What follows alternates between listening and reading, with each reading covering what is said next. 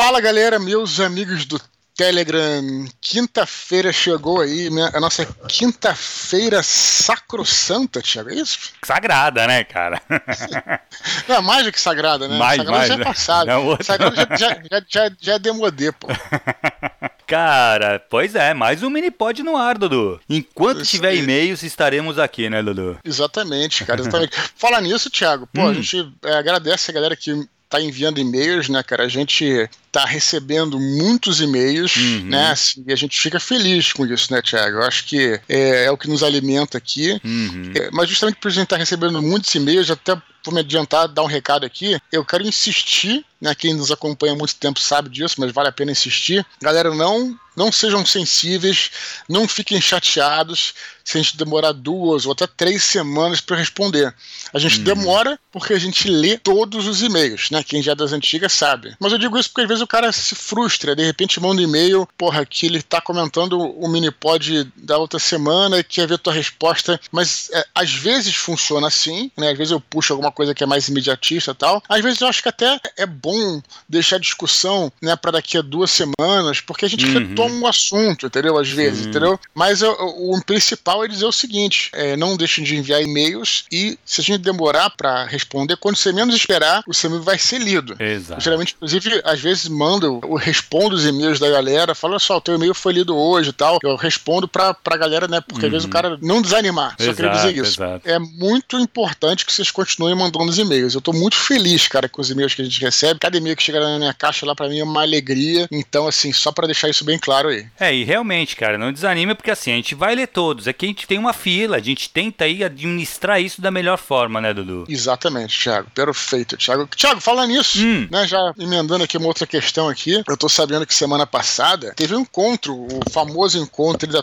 turma Primeiro A, que foi em São Paulo, não foi isso, Exatamente, cara? cara. Eu quero que você me conte tudo. Cara, foi Aquelas- muito, muito legal, Dudu. Na verdade, aí. cara, essa turma vai ser especial, acho que pra sempre. O fato de ser a primeira turma do curso, né, cara? É o primeiro, a primeira turma. E, cara, e realmente tem uma química com essa galera que é impressionante. O pessoal veio do Brasil inteiro, cara. Teve gente do Sul, teve gente do de Brasília, teve gente de Aracaju, Nordeste, cara. né? Nordeste, cara. Exato, cara, conheci a, a Jana Cruz, cara. Foi Uhum. muito, muito, muito legal, Dudu. O Rafael Dil que tava lá, que a gente gravou aquele áudio com eles, falando do Fractais, né, do Sim. livro que eles estão lançando. Fractais, E, claro. cara, ele, ele tava lá também. Meu, foi muito legal, Dudu. A gente se encontrou. Eu só fui sábado, tá? Eles foram. Uhum. Eles se viram domingo também. Eu tive, eu tive um compromisso aqui em Santos. No domingo eu não pude subir pra São Paulo pra encontrar com Uhum. eles. Mas no sábado, a gente chegou de manhã, gente já se encontrou num lugar muito bom, né, cara? A gente foi pro Museu da Uhum. Língua Portuguesa. Caraca, Tem tudo, tudo a ver, né, cara? Tudo a ver, exatamente. E mandaram uma, a- Jana mandou uma foto de lá, inclusive. É mesmo? Foi muito É, legal. Sim, mandou, você estava no auditório. O que, que foi aquilo, Isso. cara? Foi Cara, é uma apresentação que tem no terceiro andar. Ela acontece, eu não sei se é de meia e meia hora, mas é de hora marcada. A gente deu muita sorte também. Porque quando a gente Uhum. chegou, tava faltando acho que uns 10 minutos pra começar. E aí o cara no Aham. elevador ele falou: vocês vão querer ir na apresentação? A gente quer apresentação. Ah, vai ter uma apresentação. Vai ser às 11 e meia da manhã até. Aí a gente ficou, Uhum.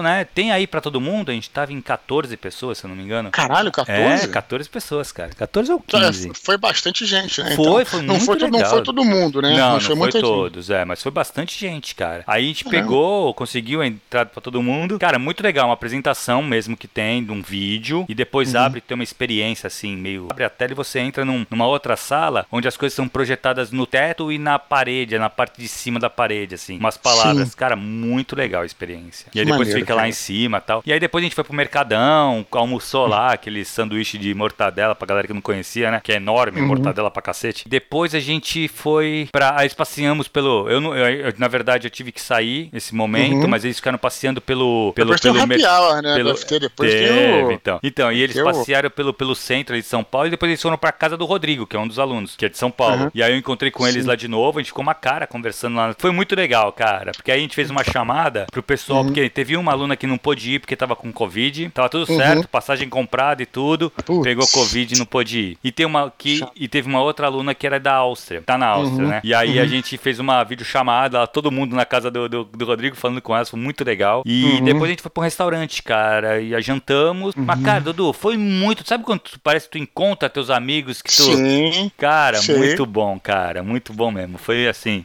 gratificante demais, cara. É uma celebração, né, cara? É, e o legal é que também eles eles que montaram, né? Foi uma turma engajada. Cara, super engajada, eles que, né? Eles que montaram isso. Até uhum. ia sugerir, não sei se eles fizeram isso, de ir na a livraria mais famosa e charmosa de São Paulo, é aquela livraria Cultura. Eles foram no domingo. Do Conjunto Nacional. Eu não sei se ela, ela ainda existe, livraria Cultura. Existe, pelo jeitão que você acabou de falar que eles foram, né? Ela, é, infelizmente, a livraria Cultura tá com os problemas aí uhum. de falência e tal. Eu não sei que fim vai levar, nem, nem poderia supor, mas lamento se fechar porque a livraria é, é um espaço incrível, cara, incrível. Tinha, não sei se ainda tem, é, teatro, acho que tem dois teatros, tem cinema, tem espaço para autógrafo, pô, bem legal, cara. E antigamente, na era pré-internet, no começo da internet, você encontrava lá, cara, muito livro assim, tipo, que você não encontrava em lugar nenhum, né? Inclusive nos tempos áureos, né? Hum. Em volta da galeria, ainda tinha é, uma loja de cada editora. Isso nos tempos que tinha uma, a loja, por exemplo, da editora Record, que só vendia livro da Record, né? Então, assim, hum. cara, era um mar de livros, era fora pra caralho, né? Legal. A virada cultural tinha, acontecia lá, quer dizer, virada cultural no, na cidade inteira, mas uhum. tinha lá a parte de escritores e tal. Sim. Então, é. Que legal que eles foram, cara, que é um lugar. Foi muito legal, Dudu, muito legal mesmo, cara. Assim, na verdade, assim, o encontro ele realmente celebrou uma, uma turma que já, já são muito amigos, cara. Isso que eu entendo sim. que assim, o curso proporciona isso também, né, Dudu? Sim, Se encontra sim. toda semana, durante quase um ano. Então, assim, é muita conversa, então tu acaba criando esses laços uhum. mesmo. Mas, cara,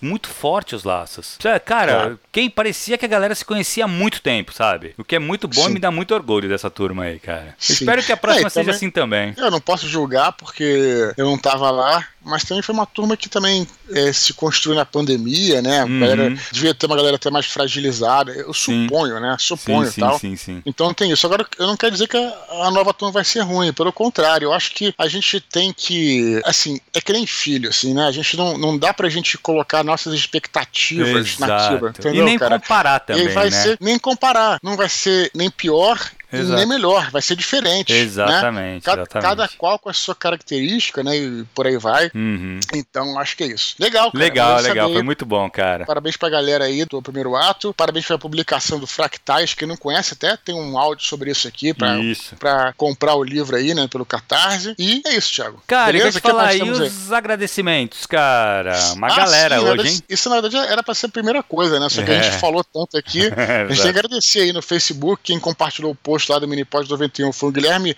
Heinz. Heinz. Bruno Malfegor, William Ferraz e J. Ortiz. No Twitter, quem retweetou foi Leonardo Sim Anciarulo, Victor Orlando e um usuário chamado M5PABR. Porra, Nossa. Esse, isso a gente tinha. Esse eu é lembro quando a gente construindo, a gente tinha uns caras que comentavam, a gente não mandava e-mail, né? Uhum. O cara vinha e fazia, fazia lá o ID dele e tal, então tinha cada nome que a gente. É, era né? sinistro, pode crer.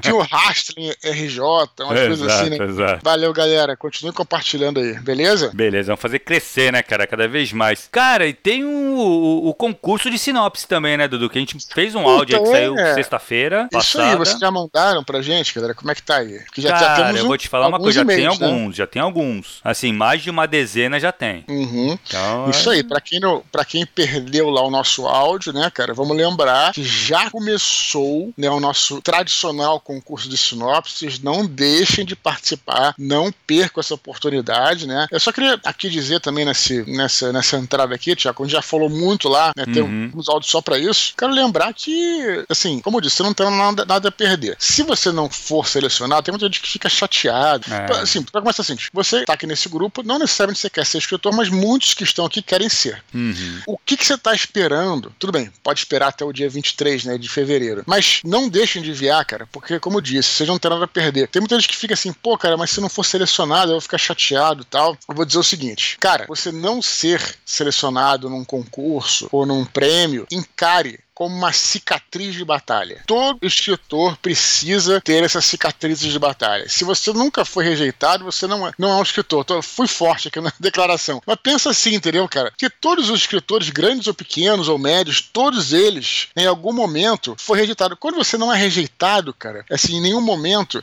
é estranho, Thiago. Uhum. Pode ficar parecendo assim que até tem um jabá Exato, ali, que até tem uma peixada pra você entrar na editora, entendeu, cara? Fica, Uhum. fica esse cheiro aí de, de cabeça de peixe podre, entendeu, cara? Então, assim, faz parte você ser rejeitado. Até pra você, isso, isso é, é um processo até psicológico, cara, porque depois quando o seu livro sair, você vai lidar com críticas e tal. Então, assim, vocês não têm nada a perder, tá? Eu quero que todos aqui que querem, que querem escrever, mandem suas sinopses. Cara, se não for boa, pelo menos você mandou, pelo menos você sabe, você Exato. participou. Você trabalhou nela, Dudu. O fato de Trabalhou, você sentar é. ali pra escrever já é, um, já, já é um exercício, cara, que vai ter melhorado a sua escrita de alguma forma, entendeu? Exatamente. Então, assim, manda, cara, realmente manda, porque só uma coisa, Dudu, que eu queria comentar, que a gente falou que a gente tinha feito o ano passado. A gente não fez ano passado, Dudu. A gente fez em 2020, Ah, cara. sério? Caraca, eu tô muito louco, É, então. então, quem me alertou isso foi a Jana, e a Jana foi uma das vencedoras, né? É mesmo, cara. A gente tá E muito ela falou, louco. cara, a gente- não, então, mas sabe o que, que é isso, Uhum. Dudu? Pandemia, cara. Pois, Deixou a gente completamente fora dos eixos, Cara, cara, isso- nesse para de tempo, isso é sabe? bizarro. É, A gente confunde as coisas. Cara, quando foi, quando Isso é não muito foi. bizarro, né, cara? Isso realmente aconteceu. Parece que É. você que a gente pulou uns anos aí, né, cara? Exato, é, é,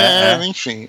que bom que a gente tá Mas passando beleza, isso assim, mas com certeza, assim, sabendo disso, Uhum. com certeza, todo começo de ano a gente vai fazer con- o concurso de sinopse a partir desse ano, pelo menos. É que o outro, Dudu, foi acho que no final do ano, foi por volta de outubro, Ah, é? se eu não me engano. Então a gente confundiu, achando que tinha sido começo de 21, mas foi final de 20. Então fica aqui, Thiago, inclusive, é nosso compromisso aí de todo início do ano. A gente pode fazer nessa época de Uhum. fevereiro e tal, né, cara? Que eu acho excelente. Isso. A gente É faz aí a gente, esse concurso de sinopse, né? Pra galera Uhum. continuar incentivando. A gente pode nas próximas pensar em prêmios mais interessantes aí. Exato, né? A gente vai exato. se- se- aceitando, inclusive, a- a- as sugestões da galera. Beleza, Thiago? Sugestões, exatamente. Beleza, Thiago? Dudu. E só pra, Cara, pra encerrar aqui, Thiago, eu- eu- vamos falar aqui pra galera seguir a gente nas redes sociais, né, Thiago? É, Uhum. Porque é aquela coisa, né, cara? A gente, é, é assim, é, a- a- até essa semana até saiu uma notícia de que o Facebook perdeu milhões de. Isso essa parada? Perdeu bilhões de dólares vi, de mercado. Você não viu essa parada, não? Durante o mês ele perdia 500 mil usuários por dia, cara. Sabe? Tipo. e- você não soube disso, não, cara? Não, É, não. E, eu não acompanho mais, cara. não, eu nem eu- me pois é, então, muito então, então você é um deles. Uhum.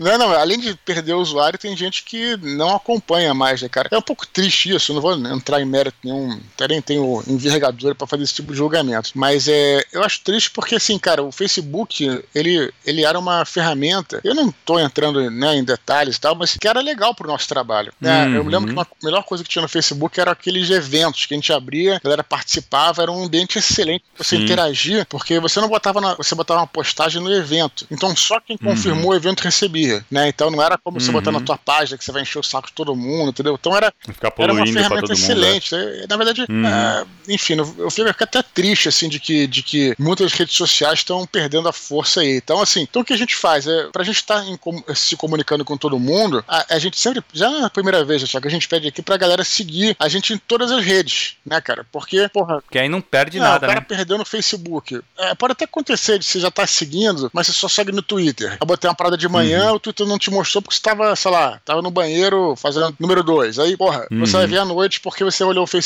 Vai ver, sabe? Então, é, então eu até queria, vou colocar um link aqui embaixo do meu, do meu site, né, do eduardspor.com.br, é um link de contato, que lá tem todas as minhas redes sociais, Thiago, eu tô, assim, tô botando a- a- o meu login lá, o meu, em todas as redes que tu possa imaginar, pra já garantir, reproduzir lá, tô até no TikTok, não tenho botado muita coisa lá, mas tô lá sem preconceito, eu não tenho preconceito com rede social nenhuma, tô lá, então o link tá aqui embaixo, rede de sua preferência, vai lá e me segue, entendeu? Pra gente poder estar sempre em contato, porque vai sendo mais difícil, entendeu? É, e o legal é que é isso, tu perdeu numa rede, cara, tu vê em Sim. outra, sabe? E normalmente quando tu vai fazer um evento, quando tu vai lançar o teu livro, tu vai Sim. jogar em todas as redes, né? Sim, então por é exemplo. importante mesmo. Por exemplo, meu YouTube, eu quase não coloco nada lá, né? Mas Uhum. vale a pena você entrar lá, acionar o sininho lá, porque eu não vou ficar te enchendo o saco. É, Exato. Eu quase não coloco coisa, mas quando você vê que vai aparecer um vídeo, aí quando você bota o sininho, aparece no seu e-mail, né? Sim. E aí você, eu, eu geralmente gravo vídeos divulgando meus eventos, entendeu, cara? Então já é mais uma Uhum. outra maneira de você ficar por dentro. Claro, entendeu? é isso. Por que eu tô falando isso, Thiago? Cara, Thiago, você não tem noção de mensagens que eu recebo e tal. Tipo assim, pô, quando é que você vai estar em São Paulo? Eu falei, pô, cara, eu tive o mês passado aí, no caso, tipo, eu tive em outubro Uhum. em São Paulo, né? Cara, várias pessoas não sa querem participar dos eventos, é, querem conhecer um lançamento meu, mas, cara, os caras não têm acesso a isso, porque a informação não chega a eles, Não entendeu? chega, né? Exato, é isso isso. que eu tô falando, por isso que a gente insiste É, pra é, vocês é. seguirem aí. Então eu vou, te- vou colocar aqui no descritivo do áudio esse link. Vocês entram lá e vocês vão ver todas as minhas redes onde eu digo, mas aceito. Se, se tiver uma rede que não esteja lá, me fale que eu vou me cadastrar. Indica, né? Qualquer rede.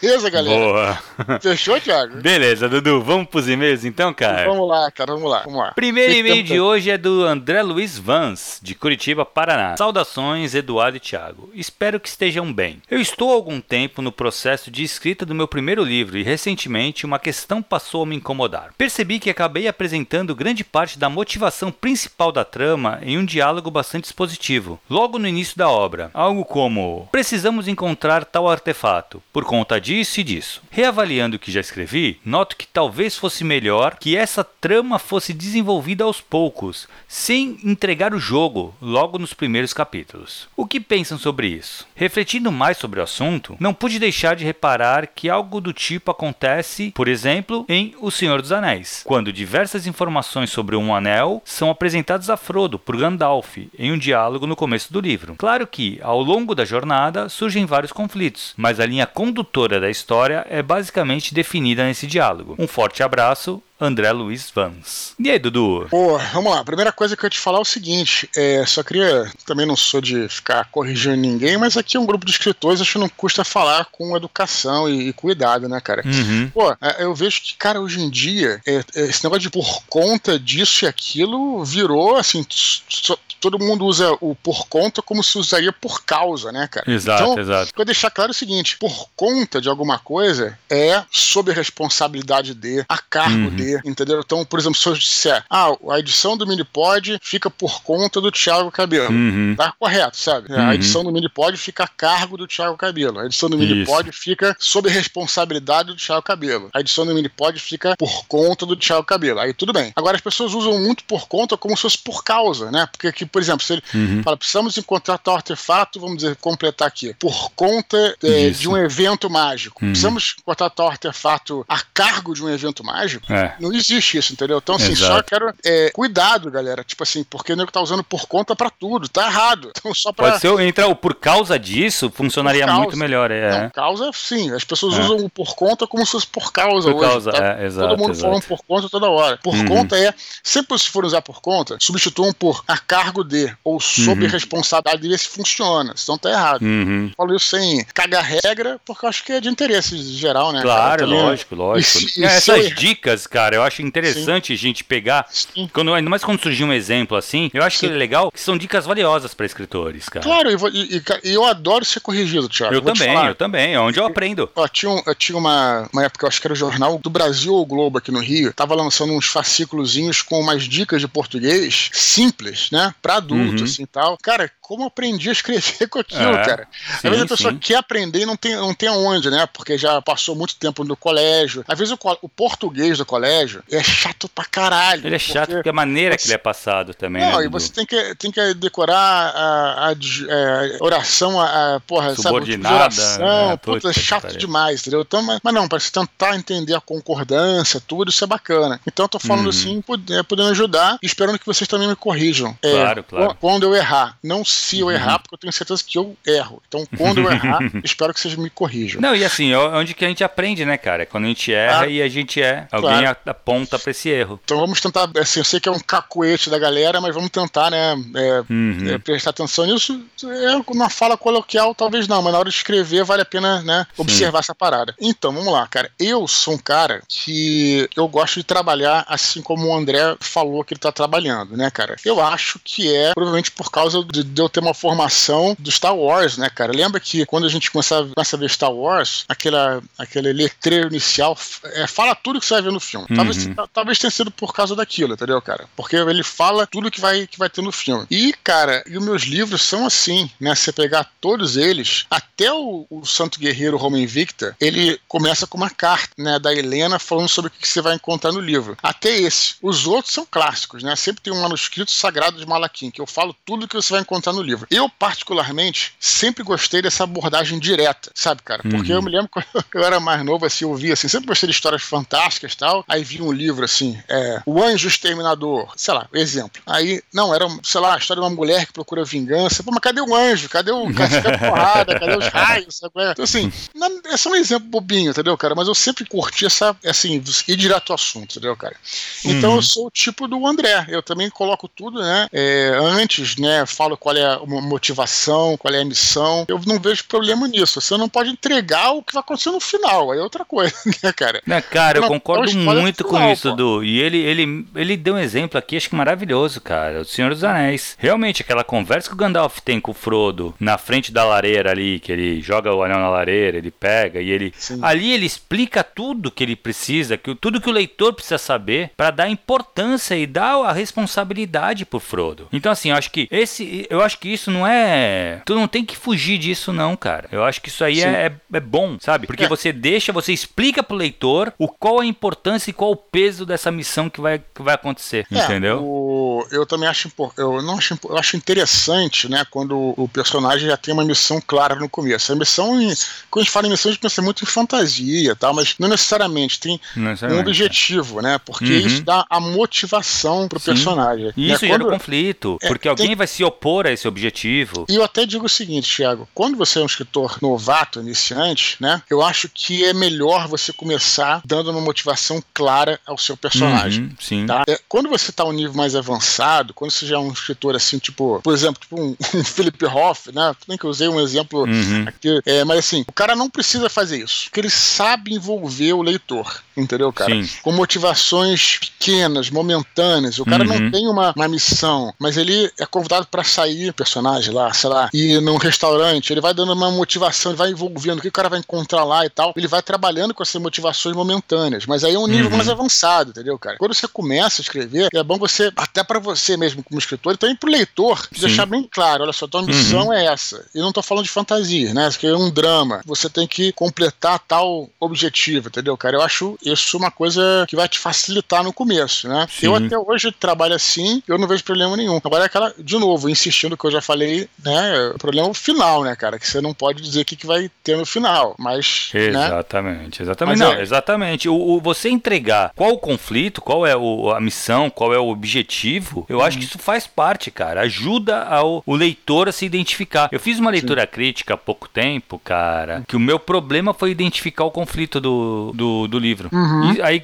gerou um problema, entendeu? Hum. Porque não me deu interesse da leitura. Isso. É, é eu isso. perdi o interesse, então, entendeu? Então, exatamente isso, Thiago. É, tocando em miúdos, conflito, ele vai gerar a motivação. Exato, é isso. Né? É isso. Então, então é, a, gente, a gente fala muito, a gente fala muito disso aqui, mas vale repetir, né, Thiago? É, é cara, realmente, é, é, motivação é tudo, né? Tudo. Do, aliás, o personagem é tudo, uhum. e, a, e, a, motivação dele é, é algo que é essencial. É, o que salta aos olhos, né? A motivação. Realmente, em qualquer tipo de história, a gente já falou isso aqui, de novo, repetindo, mas que é importante. Qualquer tipo de história, quando o herói, o protagonista, melhor dizendo, né, para não, não ficar ligado a uma coisa mais fantástica, quando o protagonista, ele, você não enxerga a motivação, cara, você fica desmotivado para continuar acompanhando é aquela isso. história. Exatamente. Eu, da, na outra vez que eu falei sobre isso, eu dei o exemplo do RPG, né, cara? Quando é, você tem um personagem lá e você vê que o mestre também não tá se esforçando e não te dá, tá, não, te, não tá te dando missões interessantes, você já fica assim, tipo, tanto tanto faz como tanto fez. É isso. Se o seu, se o seu personagem morre ou vive.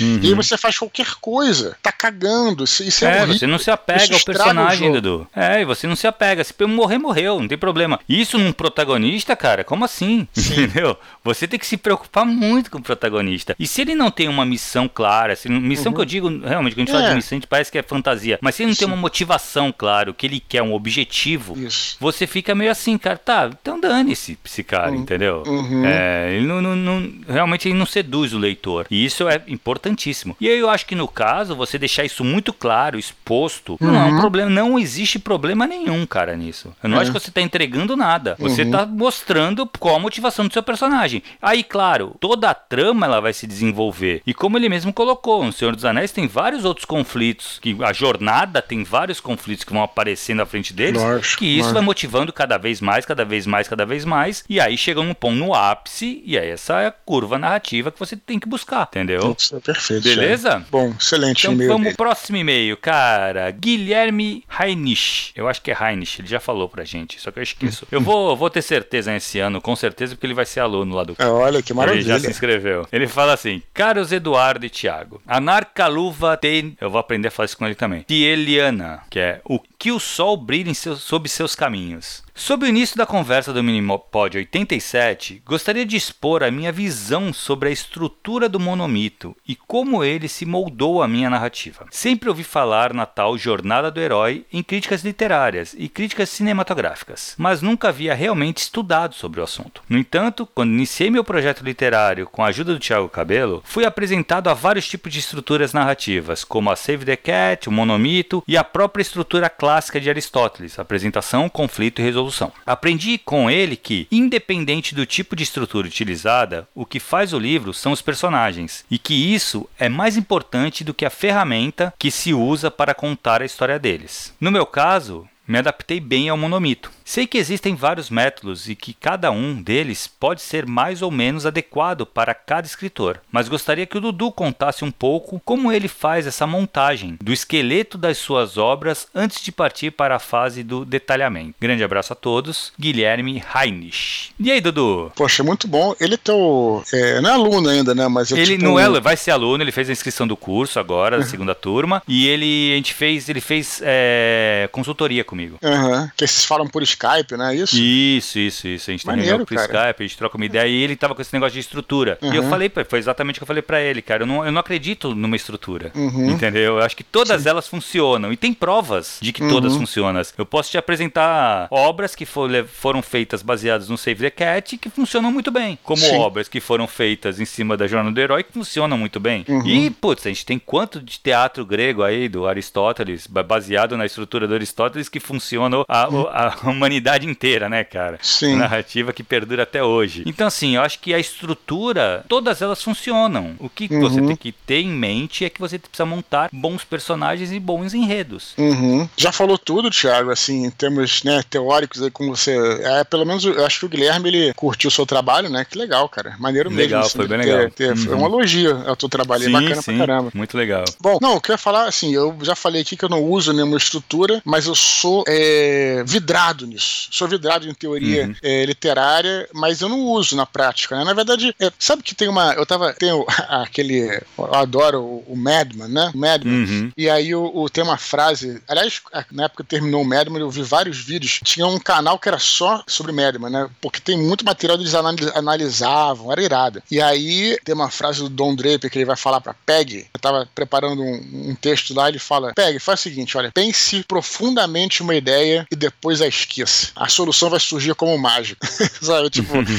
Assim, Foda. é meio exagerado, mas tem um pouco a ver. Quer dizer, você estuda, estuda, estuda, estuda sobre uma, uma estrutura, sobre alguma coisa, e depois você acaba fazendo aquilo de forma intuitiva. Mas será que Exato. essa tua intuição não foi alimentada pelo conteúdo que você absorveu? Né? Essa- Uhum. Foi meio profundo, mas entendeu? Mas eu, com dizer- certeza eu acho que é isso, Dudu. Eu não tenho nenhuma. Eu não tenho sombra de dúvida, cara, de que funciona assim. É, talvez se você não tivesse se alimentado com aquele conteúdo, você não chegaria a esse resultado instintivo. Uhum, é. Então, é, talvez seja um pouco isso, né? E da mesma forma, eu nunca penso assim em uma, em uma estrutura na hora de criar as minhas obras, os meus enredos, né? É uma coisa mais instintiva, mas às vezes, já falei também isso, que às vezes você tem um probleminha ali, né? Que, porra, não tá funcionando, e você, pô, você, consegue identificar o problema aplicando essa, esse método, Uhum, né, cara? Você usando um pouquinho da ferramenta para dar uma limpada ali, tentar entender o que está acontecendo e tal, eu acho que é uma ferramenta muito, muito interessante. É, a gente já falou aqui, acho que isso vale a pena repetir, né? Assim como o Leonel tem um métodos parecidos, sem, antes de a gente se conhecer, desenvolveu métodos parecidos, que é no primeira, numa primeiríssima fase, né? Isso eu não estou falando de pesquisa, não, estou falando de criação de enredo de personagens. Numa primeiríssima fase, já sabendo sobre o que que é a história, né? Que é a coisa que surge primeiro, né? Anotar tudo que você puder numa folha de papel, num caderno, sabe? Todas as ideias que, que vierem, tudo, mesmo que seja toscaço, que as ideias não Uhum. E tal. E com o tempo você vai estruturando, quer dizer, você vai pegando os personagens, vai pensando, surgem muitas cenas na cabeça, é comum surgirem cenas aleatórias, e como é que você vai juntar essas cenas? Como é que você vai eliminar algumas cenas que não se, né? O Batalha foi muito assim, o Batalha ele tinha muitas cenas que vieram do RPG, né? Fizemos um, um desconstruindo o 15, que falamos só sobre isso, né? uhum. né? Sobre a, como é que a gente estruturou, junto, trouxemos os nossos amigos lá para falar e tal. Tinha muitas cenas aleatórias. O meu trabalho e criadas pelo Shimu, né, pelo, pelo Andrés, é, enfim, pra, pelo Thiago Rex, por várias pessoas. E ali o meu trabalho foi também de editar muito daquilo, colocar numa. De costurar uma, tudo, uma, né, cara? Uma coluna vertebral e tentar, uhum. sabe? É, enfim, as coisas vão acontecendo. Mas também para as coisas acontecerem, é também é algo que eu, ve, que eu falo sempre aqui, Thiago. É importante você estar tá envolvido com a história. Para isso, uhum. é aconselhável que você trabalhe todo dia, né, cara? Uhum. É, o que me parece interessante aqui, eu tô acabando de escrever agora o Ventos do Norte, né? Santo Guerreiro Ventos do Norte. Claro que eu tava com toda a história pronta, com todo o roteiro pronto, mas quando você vai chegando no final, parece que as coisas é, é vai tudo se fechando. Cara, e não é nada nada nem esquizofrênico, uhum. nem místico, mas é porque você tá envolvido com aquilo. Exato. Aqueles claro. personagens estão vivos num plano uhum. literário. Cara, plano uhum. literário, inventei essa porra agora. eles estão vivos nesse plano aí literário, entendeu? Então, então eles realmente caminham com vida para chegar àquele objetivo, para chegar àquele uhum. final. E aí, aquelas coisas que eram apenas linhas de um roteiro acabam se concretizando mesmo, entendeu, cara? Então, assim, mas Sim. porque está envolvido. E aí tem pontas soltas que você não pode prever tudo. E essas pontas realmente vão se encaixando, porque é assim na vida real. Na vida uhum. real, as coisas acabam se encaixando, entendeu, cara? Acaba acontecendo alguma coisa, uma coisa puxa a outra, né, cara? Então, assim, uhum vida real as coisas se encaixam. Às vezes se encaixam de forma tosca, mas vão se encontrar de alguma forma, né? Como os movimentos normais da vida. Então, assim, Exato. é assim que eu faço, né, cara? Sempre escrevo, aí vou escrevendo o roteiro, o roteiro papapá, tipo uma escaleta, e aí depois capítulo por capítulo, faço um roteiro capítulo por capítulo, e aí me sinto seguro com essa bússola do caminho para começar a escrever um livro, né, cara? E, e, e, vou te falar, Thiago, é mágico isso, cara. É, uhum. é, eu já falei isso aqui, isso aqui há uns dois ou três mini pods atrás, né, cara? Como é que parece que os caras estão marchando mesmo para aquele final, cara. Tipo é assim, foda, né, estão vivos marchando e, uhum. e, porra, e, um, e um vai querendo pô, se dar bem, sacanear o outro, outro sabe, outro contra-ataca, sabe? Tipo, é impressionante como, como essas peças estão vivas ali. Uhum. Mas para isso você tem que estar no nível de concentração, né, cara? E aí eu, uhum. particularmente, eu tenho essa, porra, essa oportunidade que a galera que tá nos escutando me deu de viver de literatura. São vocês que estão aí, né, que compram meus uhum. livros, que prestigiam o meu e o nosso trabalho, Thiago, que dá essa oportunidade, né? Eu Exato, de poder e... ficar dedicado 100%, né, cara, do teu Isso. tempo. E aí eu consigo me concentrar. Uhum, não, claro. não. É claro que eu às vezes saio pro cinema, mas assim, tipo, eu procuro até não viajar muito nesse período que eu tô escrevendo, né? Pra ficar assim, não uhum. ficar umas duas semanas sem trabalhar, né? A não ser numa, questão, uhum. uma ocasião né,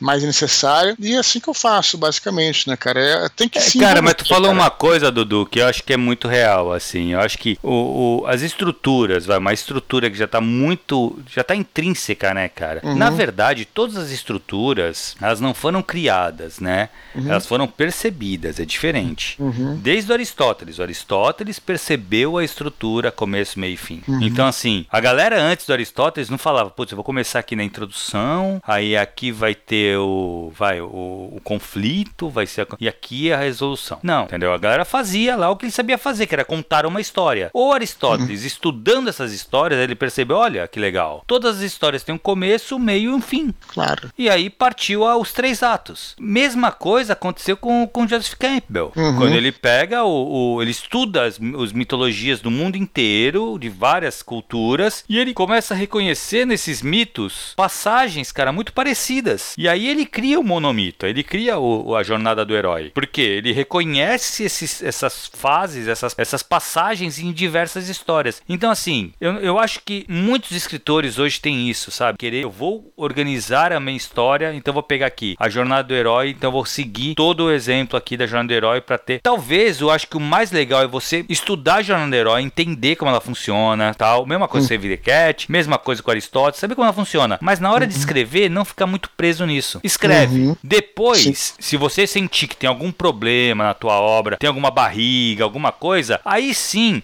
dá uma olhada comparando com alguma te, com alguma, uhum. alguma dessas estruturas. E aí tu começa a perceber o que, uhum. putz, aqui ó, poderia dar mais uma. criar um uhum. pouco mais de tensão nesse momento do, do livro aqui, porque ele tá uhum. faltando alguma coisa. E aí tu vai estruturando a partir do que você já tem escrito. E não o contrário, Sim. não sentar e fazer matematicamente, sabe? Isso Sim. talvez te atrapalhe é. você escrever. Eu concordo em gênero, número e grau que está falando, Thiago. Porém, eu acho que também, se a pessoa tiver completamente perdida, ela pode fazer uma experiência também. Sim, né? sim, também. claro. Eu nunca fiz isso, né? Mas se a pessoa está uhum. completamente perdida, ela pode uma experiência de brincadeira, sim, não que aquilo vai ser, não esperando que aquilo vai ser uma história da sua vida, mas você pode pegar lá uma, o, fazia ali. Será que será que sai uma coisa? Tinha uma, uma folha também que, que eu usava no meu curso apenas a critério de ilustração, só para ilustrar isso. Também era uma brincadeira, uma que a gente fazia, que era era assim, era uma folha que se eu encontrar até vou compartilhar aqui em algum momento, que era um PDF que você tinha falava do, cara, eu, eu acho que era Harry Potter, alguma coisa assim, que você, ah,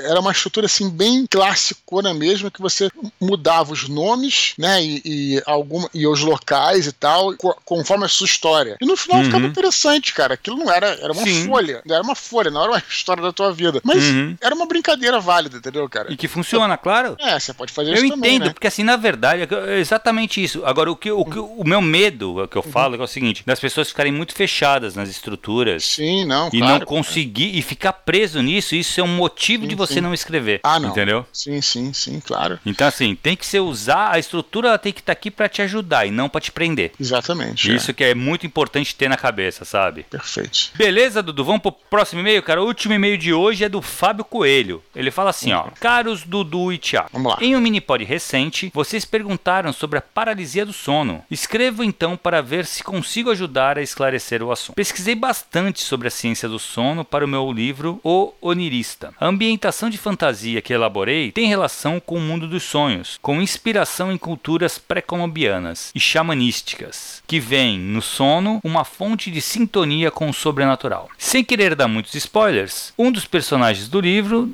tem um episódio de paralisia do sono, então parei para estudar também esse fenômeno em específico. Segundo o folclore brasileiro, a paralisia do sono seria a culpa de uma criatura chamada pisadeira, uma espécie de bruxa que pisaria em nossas barrigas à noite e nos impediria de nos mexer ao acordar. A explicação científica mais aceita atualmente é a seguinte: enquanto sonhamos, o nosso corpo físico é paralisado para que possamos nos mover à noite sem criar riscos para nós e para as pessoas à nossa volta. Ao despertar no meio de um sonho, algumas pessoas podem ter um atraso na recuperação do movimento e ficar paralisadas por alguns segundos até retomar o controle do seu corpo. É algo que pode ser assustador, mas não costuma ser motivo de preocupações, até porque o movimento logo volta. Já passei por isso algumas vezes, normalmente enquanto praticava para ter sonhos lúcidos, técnica em que você percebe que está sonhando sem acordar. Enfim, é isso. Aproveito para agradecer pelos mini-pods, que tem me ajudado bastante em meu percurso literário. Abraços, Fábio Coelho. Pô, cara, aí, eu não Dudu? entendi muito bem essa explicação dele, porque pelo que ele falou aí, é uma defesa do corpo, né? Que eu realmente entendo. Pra, quando você acorda, você fica grog, né? Quer dizer, que é pra você não sair dando um soco em ninguém, se você estiver socando, sei lá, um, uhum. um, bandido no sonho, eu entendi. Mas isso é com todo mundo, né, cara? O que uhum. parece que a paralisia do sono é uma coisa mais acentuada. O cara fica vários minutos sem poder fazer a parada. É, então, isso mas ele coloca aqui, ó, mas parece que pode ter um atraso na recuperação dos movimentos. Eu acho que a paralisia do sono é, é quando você não recupera esse movimento logo que acorda, sabe? É entendi. que eu entendi também. É, não sei, Mas, não sei. É. Não foi tão convincente. Né? Mas é, é na, pode ser, até que pode também. ser a teoria mais aceita. Hum. Mas eu acho realmente. Ou seja, a ciência não tá sabendo muito explicar essa parada, não. É, também se acho que se tivesse uma. Eu não sei de nada, né? Mas acho que talvez se tivesse realmente uma explicação é, certa, a gente já teria ouvido por aí, né? Mas é, é um mistério porque talvez ninguém tenha, talvez, explicado totalmente, né? Exato, exato. Mas é, me parece, cara, que o que é mais sinistro é quando o cara fica vários minutos. Eu já ouvi essa história aí, não sei até que ponto é verdade. Que a pessoa fica vários minutos sem conseguir se mexer e também vendo coisas estranhas, cara. É, né? No, estu, no escuro e tal. Isso leva uhum. a galera achar que é Shadow People, coisas do uhum. tipo e tal. Enfim, realmente é um campo aí que eu, que eu não conheço, é. mas de qualquer maneira achei interessante a, a ideia dele para um livro, né? O Onirista. Então, estou fazendo você... a leitura crítica desse livro. Ah, tá. Eu ia te perguntar. No momento eu, estou lendo. Eu ia perguntar pro Fábio Coelho onde é que encontraria o livro, mas pelo jeito não foi publicado, né? Não foi, for, não foi, não foi. Tô, tô, tô fazendo leitura aqui, crítica. Pra gente é, divulgar o livro dele aí. Beleza? Claro. Maneira. Legal. Vamos pras curtinhas, Dudu? Vamos lá, vamos pras curtinhas aí. Lute diz que é muito fã do Minipod, que o inspirou a criar um canal de RPG. Ele pergunta o que falta na comunidade de RPG do Brasil para que o hobby ganhe mais visibilidade no país. É, olha, o... eu não entendi esse canal no YouTube, depois avisa pra gente, né? Pode ser é. interessante aí da gente se ser no canal aqui no Telegram e tal. Cara, eu acho que eu, eu Thiago, eu acho que essa é a pergunta para você. Mas a, a, a, minha percepção como jogador, né, como profissional do mercado, que é você, profissional do RPG, né? É, pra quem não sabe, você trabalha na Galápagos, né? Inclusive com uhum. essa parte de RPG e tal. É, cara, eu acho que tá bem visível no Brasil, né, cara? É, é, ou não, acho que pode crescer ainda. Como é que tá essa. Dudu, vamos lá. Eu acho que pode crescer, claro. Hum. Porque, assim, se a gente for ver nossa população e tal. Só que, cara, é o, a época de ouro do RPG é agora, sabe? A gente nunca teve tantos RPGs no Brasil, localizados, né, em português. Mais do que aquela é... época da explosão dos anos 90. Pô, aquela época, lembra, cara? A gente que viveu isso, sim. cara, era muito raro chegar os livros em português. Sim. É, sim demorava sim. muito tempo para vir. Uhum. Então, assim, agora, cara, tem, pô, a gente tem muita coisa em português, tem muita gente jogando, muita gente mesmo. Uhum. E, cara, e tá se renovando o público. Isso eu acho sensacional. Ou seja, tu vê muita gente nova entrando no. Então, uhum. assim, eu acho que tem como crescer? Sim, eu acho que vai uhum. crescer. O uhum. que que dá para falar? Ele pergunta assim: o que que falta? Eu não sei o que falta, cara. Talvez produção nacional. Uhum. Eu acho que a gente tem pouca produção nacional. Não é que tem pouca, tá? A gente tem bastante. Uhum. Falta uhum. visibilidade para produção nacional. Tem muita coisa boa indie no Brasil. Sim. Que não tem visibilidade. Isso eu acho que realmente precisa ter um pouco mais de visibilidade. Tende a crescer. A gente tem autores brasileiros de RPG, cara, que é no mesmo nível que os gringos. Então, assim, a gente poderia estar tá com jogos é, fazendo sucesso lá fora, sabe? O Não. pessoal do Tormenta uhum. tá lançando, eles vão lançar, cara, no Roll20, lá no, no Roll20, uhum. o Tormenta em inglês. O que é. já é o que eu acho muito legal, cara. Eu sei de gente que escreve já direto em inglês e vende lá fora, né? Sim. Tem gente que faz isso também. Sim, e, sim, sim. e para algumas, para algumas, sei lá, alguns segmentos parece que mais interessante, sei lá, enfim. É, o que Mas... acontece? Isso é muito tem a ver com moeda também, né? Com moeda e com alcance, né? O inglês uhum. ele é acessível para todos. Sim. Exatamente. Então, e, e, outra coisa, você ganha em dólar ou euro. Então, porra, vale muito mais a pena mesmo, né? Não tem por que uhum. você querer escrever em português, a não ser que a gente tenha um mercado mais aquecido aqui. Mas eu acho que assim, a tendência é que cresça. Eu acho que o caminho já. Eu acho que não tá faltando nada. O que tá é o caminho natural. A gente Sim. vai crescer com o tempo. Eu acho que Sim. é isso. É, eu acho que tem uma coisa que você falou, tem uma opinião um pouco, não sei se controversa, e tô é, disposto até a pensar o contrário, assim, enfim, é uma opinião que eu tenho. Eu, quando você, você citou, né, essa coisa por número de gente, do que é um país grande e tudo mais e tal. Uhum. Cara, o que eu acho é o seguinte: quando eu era mais novo, eu tinha essa. E hoje eu considero uma ilusão, né, de, de achar que qualquer um pode jogar RPG. Claro, qualquer um tem a capacidade de jogar RPG, sem sombra de dúvida, Sim. não é uma coisa inacessível para a pessoa, né? Mas, né, e inclusive eu sempre gostei muito de catequizar aí as pessoas no hobby. Eu, onde eu passei, eu fui catequizando, né? Eu fui catequizando no colégio, depois da faculdade, depois nas empresas que eu trabalhei, sabe? Cara, eu tinha o maior prazer em montar uhum. jogos e, e, e, Mas com o tempo eu fui percebendo também, né? No começo eu até achava isso ruim, achava que eu era um mau mestre e tal, sabe? Mas não, mas assim, eu, eu fui vendo que ele não é um hobby que agrada a todos, entendeu? Eu até comecei a ver é, isso como uma, uma coisa mais, que uma mais humilde, porque eu achava no começo que, que, cara, que o RPG se fosse bem apresentado, todo, qualquer pessoa ia achar foda, ia ver um RPGista, e não, não. Hoje eu sei que tem três é, classes de pessoas, assim, é, frente ao RPG. Aqueles que são apresentados RPG e, e gostam demais, viram, são uhum. chamados RPGistas, né? Que as pessoas vão uhum. sempre jogar, né? Que muitos deles, inclusive, veem o mundo através da lente do RPG. Eu sou um deles, né? Uhum. Assim, sei lá, sabe, tipo, vou visitar um lugar, um museu, vejo uma estátua grande, exato, fora, sabe, aquele seria um golem de pedra, sabe? Esses são os RPGistas, uhum. né? Sim, são os caras que veem o mundo através do, da lente do RPG. Tem aqueles que são jogadores casuais, que gostam uhum. tal, e jogam, mas não, enfim, não, não se envolvem tanto. E tem aquelas pessoas que se apresentar e o cara não vai se interessar muito. E quando a pessoa se. Eu digo por, porque no passado eu me culpava, achava que a culpa era minha, sabe? Tipo, ah, eu fui,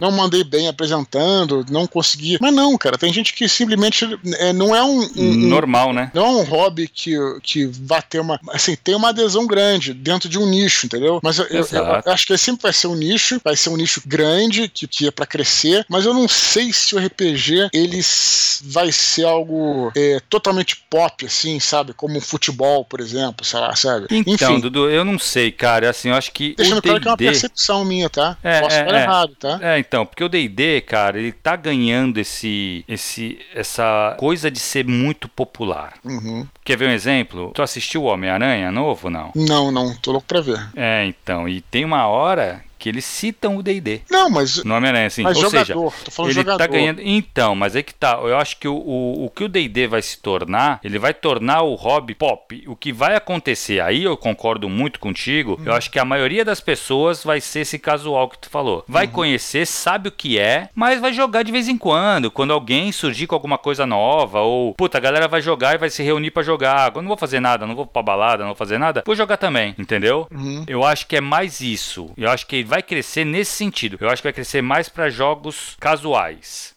Uhum. O que é completamente esperado e é o que eu acho que vai acontecer de fato, assim. Eu, e outra coisa, cara, mais aí, Dudu, o que tu falou, eu acho que funciona até pra literatura, cara. Uhum. Tem gente que não adianta, que não vai ler. Uhum. Aí, eu sempre pensei, não, o cara não lê porque ele não achou o livro ainda ideal para ele ler e tal. Cara, não sei. Pode ser que o cara realmente não se concentre, não goste de ler. Mas é o universo maior e não da tem problema. Né? Ah, é não ponto. tem comparação, não tem comparação. Então, mas é isso que eu tô falando, é esse o ponto que eu quero chegar, entendeu? Uhum. Eu acho que o universo do RPG, ele vai sempre ser um pouco menor frente a alguns outros tipos de entretenimento. Ah, com certeza. E, eu não acho, eu não acho isso ruim, não, cara. Cara, não dá para comparar o mercado que era e o mercado que é. O que eu uhum. sei, e eu tenho certeza disso, tem muito como crescer. Uhum. De verdade, assim. Eu acho que o RPG ele não chega. A, a impressão que a gente tem, como uhum. a gente vive nas nossas bolhas tal, a gente acha que assim, todo mundo sabe o que é RPG já no mundo. E não, entendeu? Muita gente não faz ideia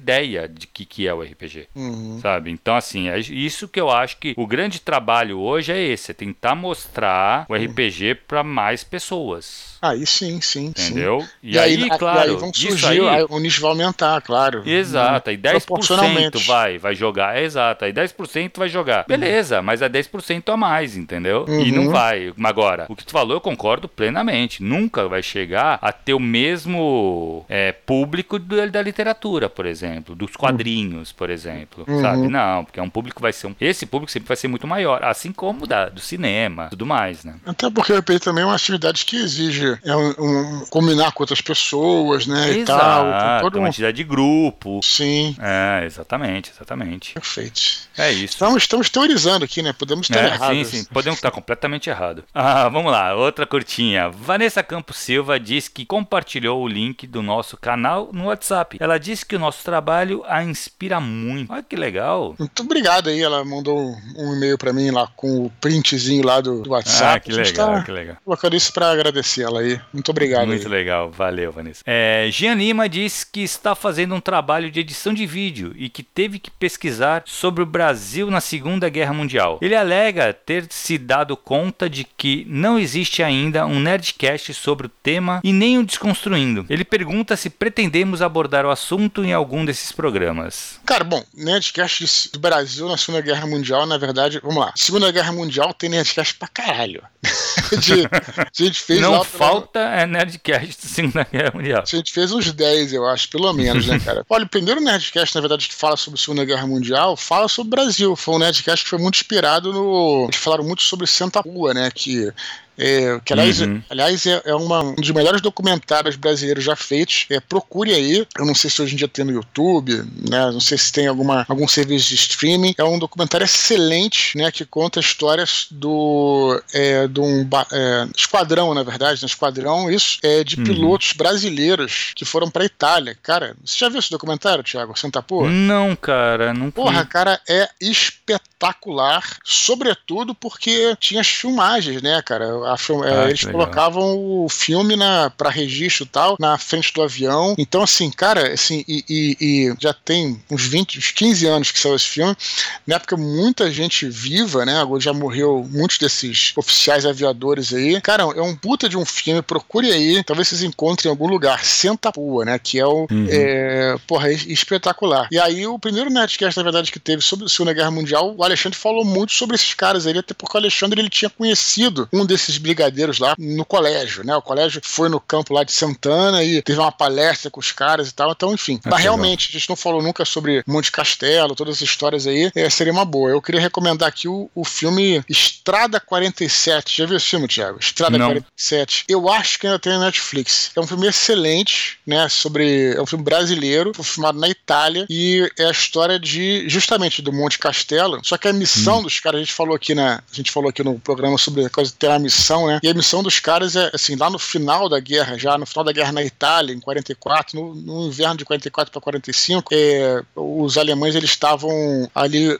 posicionados na chamada linha gótica ali, né, que ficava ali na, na Itália, e a missão dos caras era limpar uma estrada, a tal da estrada 47, que estava cheia de minas, né, para os tanques passarem. Então, e era, e era é, inverno e tal. Mas o foda desse filme, né, é com aquele garoto hum. que fez o fez o Cazuza no filme do Cazuza, acho que é Daniel Oliveira. Sim, Daniel Oliveira, eu acho, é. Eu acho, é. E com o outro cara que fez o tem só atores, atores conhecidos de cinema brasileiro, né? E aí, mas o que é foda, cara, é que isso não pode faltar no filme brasileiro é, é o brasileiro. O melhor do Brasil é o brasileiro. Você tá entendendo?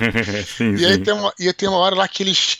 Eu não vou dar nenhum spoiler, mas tem uma hora que eles capturam um, um, alemão, e os alemães já estavam querendo, os oficiais alemães, os soldados, já estavam naquele, lá na Itália, né, cara? Não era como era nas Ardenas. Já era uma galera que já tava de saco cheio, ninguém queria matar uhum. ninguém, entendeu? Então eles capturam uhum. o alemão, e aí era tá frio pra caralho, aí, porra, é, agasalho o alemão, e, e tem uma cena que é foda, cara, que o alemão fala assim, é, e aí ele começa, ele começa a falar com, com os brasileiros, o brasileiro fala, porra, do Brasil, aquela coisa brasileiro que faz em qualquer lugar, né, porra, fala como é que é o Brasil, tal, Copacabana, tal, tentando arranhar ali o inglês, o alemão fala, porra, eu tô em guerra com brasileiros, isso é surreal, sabe? Tipo assim, cara, tipo, uhum. tipo, porque, cara, tá em guerra é, com é, brasileiro, cara.